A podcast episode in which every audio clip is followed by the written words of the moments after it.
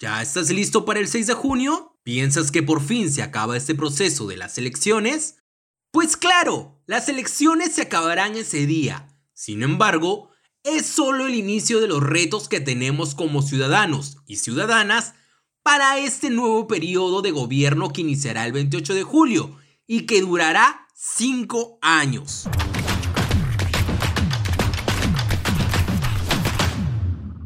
En principio, hay que mirar los resultados de la primera vuelta electoral y de las recientes encuestas.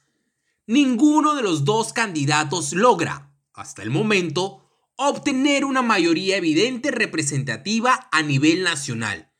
Y también ambos han sido duramente criticados por sus propuestas, antecedentes y la conformación de sus equipos técnicos.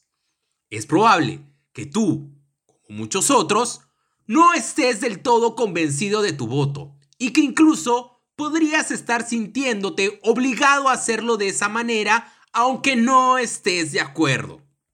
Si te sientes de esa manera, tranquilo y también tranquila. Si bien el escenario ideal es votar por un candidato o candidata que realmente te represente, el contexto nos da la oportunidad de recordar que, sea quien sea que gane, es nuestro deber ejercer nuestro derecho a la vigilancia ciudadana, mucho más si tenemos dudas sobre ambos candidatos.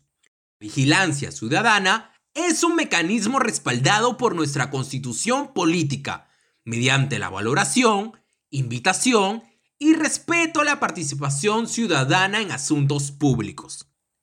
Esta implica, en principio, estar informados sobre las decisiones de nuestras autoridades y sus sustentos para tomarlas. En segundo, requiere que los ciudadanos y ciudadanas demanden aclaraciones frente a cualquier hecho dudoso y denuncien acciones que atenten deliberadamente contra los derechos humanos de la ciudadanía. Si bien existen mecanismos formales para hacerlo, recuerda que la denuncia social es también una forma válida de hacernos escuchar. Ya lo hemos hecho en varias oportunidades de nuestra historia. Tenemos el poder de volver a hacerlo si nuestro siguiente presidente o presidenta incumple con las promesas que ha hecho de respetar los derechos de las personas y la institucionalidad de nuestro país. Nuestra chamba no termina con el voto del 6 de junio. Recién empieza.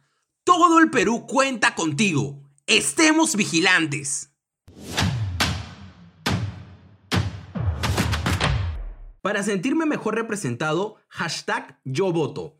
Puedes visitarnos en Facebook, Instagram, TikTok como Impulso País.